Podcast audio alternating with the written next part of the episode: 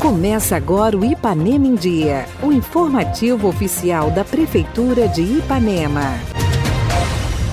Quinta-feira, 23 de junho de 2022, entra no ar mais uma edição do seu boletim diário de notícias do que acontece em Ipanema. Eu sou Renato Rodrigues e trago agora para vocês os destaques do programa de hoje.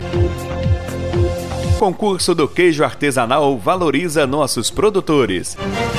Economia, Prefeitura investe em energia solar. E ainda, produção da horta municipal segue a todo vapor. Fique bem informado. Essas e outras notícias a partir de agora no Ipanema em Dia. Ipanema em Dia. Você em dia com a informação. A Prefeitura de Ipanema, por meio das Secretarias de Agricultura e Comércio, Indústria e Turismo, em parceria com a Emater e o IMA, realizou na última quinta-feira o quarto concurso de queijo artesanal, fazendo parte da programação da 12ª Festa do Queijo. Os vencedores foram, em primeiro lugar, Elvésio Gonçalves de Souza, do córrego Boa Esperança. Segundo lugar, Rodrigo de Abreu Rodrigues, do córrego Bom Será. E o terceiro lugar ficou com Maria Rosa Furtado de Paula, lá do córrego Tabuleiro. Falaram ao nosso programa sobre o concurso o secretário de Agricultura Antônio Bragança e a extensionista da Emater Denise. Em seguida, a entrevista é com os vencedores Elvésio e Maria Rosa. Um evento muito bacana, uma noite feliz, né? A gente vê 10 produtores participando desse concurso do queijo artesanal. Foi um concurso muito difícil, né? A qualidade é excelente dos queijos, então os jurados foram foi difícil escolher tanto produto bom que tinha, então parabéns aos produtores Parabéns à comissão organizadora, Emater, IMA, Prefeitura Municipal. Parabéns ao governo Júlio, né? Incentivando aí a produção do nosso queijo artesanal.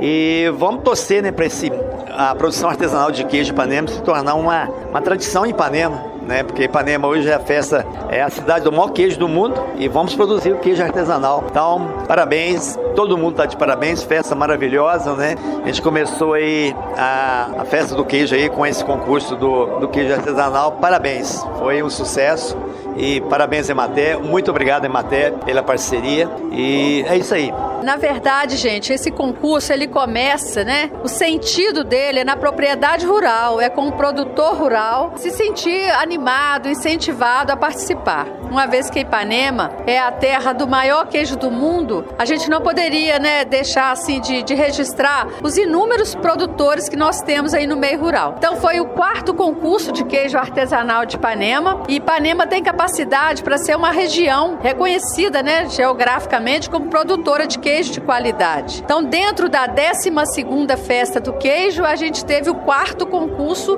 de queijo artesanal. E nós só podemos agradecer né, e registrar que foi um sucesso. Tivemos a participação de 10 produtores rurais, com a premiação bem interessante, né, é, pela Prefeitura Municipal. Então, assim, é um agradecimento à Prefeitura Municipal, ao, aos parceiros todos, ao IMA aos todos nós, colegas da Emater, e particularmente um agradecimento aos produtores que se dispuseram a estar junto neste momento. Um momento muito interessante que a gente espera outros, que outros momentos ocorram. E agradecer a Prefeitura e o IMA, né, que convidou nós, a Denise teve lá na roça, convidou, todo ano participa. Na passada, em ano da pandemia, ganhei segundo lugar. E agora a oportunidade de ganhar em primeiro lugar foi muito bom. Tive o primeiro concurso, eu ganhei o primeiro lugar. E agora eu estou ganhando em terceiro, é uma satisfação lá pro Córrego do Tabuleiro, né? Representar a zona rural é muito bom. E a gente tem um apoio também, né? Muito bom. Agradecer né, a todo mundo, a Imater, a, a Denise, o, Bragan, o Bragança que está sempre conosco, o doutor Júlio, né? Que continuou com o concurso, né? E ajuda muito na zona rural.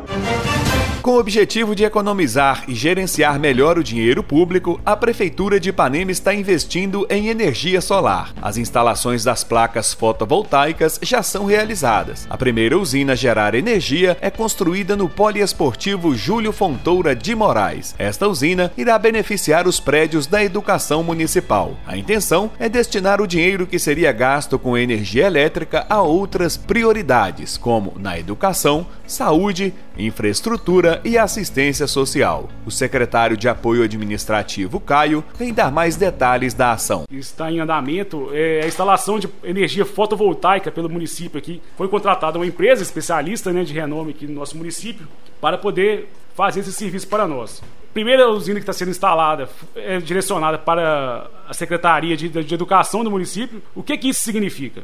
A usina ela vai gerar uma economia para o município de cerca de 99% da energia da educação vai ser gerada pela própria secretaria, por meio dessa usina. E essa economia de energia, ela vai ser futuramente, né? São, nós temos aqui a previsão de mais duas usinas dessa, que vai significar uma economia de cerca de 30 mil reais de energia elétrica que nós vamos deixar de consumir. Futuramente a CEMIG irá restituir o município desses valores que nós gastávamos e esses valores vão poder ser investidos, reinvestidos novamente agora dentro do município. O planejamento do nosso prefeito Júlio é futuramente a população não pagar mais a taxa de, de, de iluminação pública. Nós temos agora o projeto de LED, nós vamos colocar iluminação de LED em 100% do município. Isso vai trazer mais segurança, mais conforto para o município, né? E mais economia também. Isso futuramente vai trazer investimentos para a educação, para a saúde, para o esporte, trazer obras de maior significado, porque a prefeitura vai deixar de gastar com a energia e esse recurso vai voltar para o município. Nós vamos ter então uma economia mensal desses 30 mil reais, que no final do ano vão ser 360 mil reais. Às vezes vocês vão falar, ah, mas isso é pouco. Não, não é pouco. Isso é um recurso próprio. Recursos próprios eles podem ser direcionados de acordo com a necessidade do município. Ele não é exatamente como os emendas parlamentares, que esses já vêm direcionadas, já vem 350 mil reais, ela vem para uma obra, ela vem 500 mil reais, ela vai para outra obra. Esse recurso que é de um recurso próprio, ele é extremamente, ele é livre, no caso. Livre de certa forma, 15% dele é para saúde e outros 25% para educação. Mas o restante ele pode ser usado de forma livre. Então nós poderemos tomar medidas, políticas públicas para saúde, para assistente social, e isso aí dá um retorno, uma segurança muito grande para o município. Então, nossa confiança é essa aí.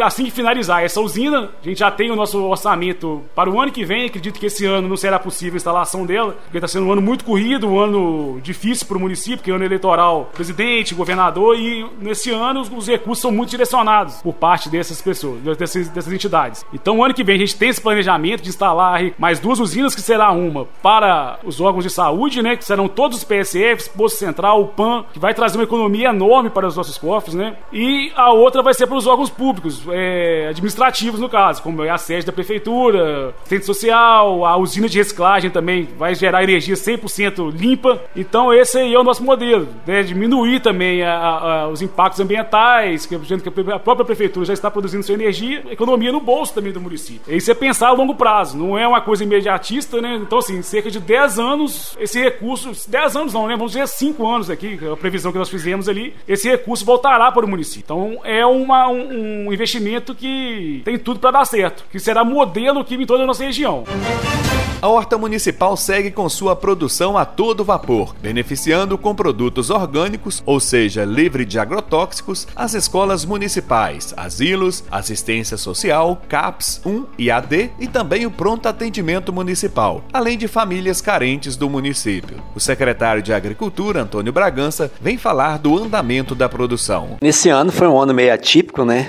No início do ano choveu muito, então foi inviável para, para a horticultura, depois muito quente, né? muito calor, e, mas graças a Deus agora deu amenizada, graças a Deus a horta agora já está em plena formação, então a gente tá, já está começando a atender as entidades do nosso município, então eu creio que a nossa horta esse ano vai bater recorde de produção, vai dar para atender todas as entidades do município e, se Deus quiser, vai dar também para atender a população carente de Ipanema. Esse ano a gente diversificou bastante a produção, né? tem bastante tipos de verdura esse ano, então uma diversificação bem grande esse ano. E o detalhe também da horta da prefeitura, uma horta orgânica. Né? Você produzir produtos convencionais é muito fácil, com pesticida, adubos e tal. E a nossa horta, nossa horta é, é, exclusivamente orgânica. Nós sabemos que produção orgânica é uma produção menor um pouco, mas mesmo assim esse ano vai ser um ano de grande produção, produção orgânica.